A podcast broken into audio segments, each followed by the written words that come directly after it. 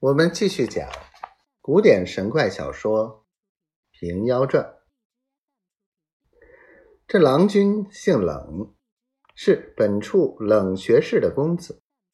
虽然生得标致，为人刻薄，文名叫做冷八皮。有个田庄，只在这五里之内，叫做冷家庄。这冷公子一心爱那石镜。木的叫人偷回庄上去，谁知此境有神，离了石崖，就如黑炭一般，全无半毫光彩。方才送还旧处，刚刚嵌入，明朗如故。担子和尚听得众人发喊，伸出头来看时，冷公子早已瞧见，喝道：“木那和尚！”独自一个在此探头探脑，莫非是捡镜的毛毛贼吗？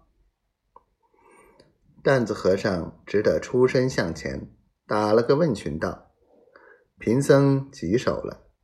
贫僧是四周城人士，发心要朝各郡名山，经由贵地，不知贵人到来，失于回避。”众家童道。这行脚僧无礼，见了大爷头也不磕一个。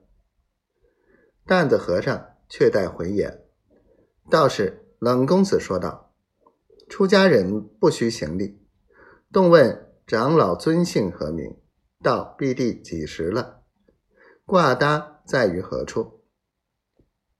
担子和尚道：“贫僧在银辉山银辉寺出家，叫做担子和尚。”到贵地虽然将近一月，并不曾落个寺院，只是风餐露宿。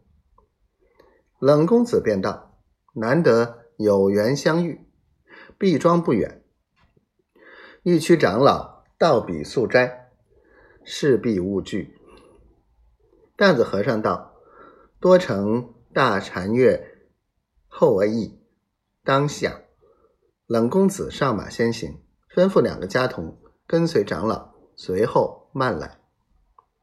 却说两个家童在路上对长老说道：“我大爷好的是道家，不信佛法，从不曾斋一个僧不施一文钱的。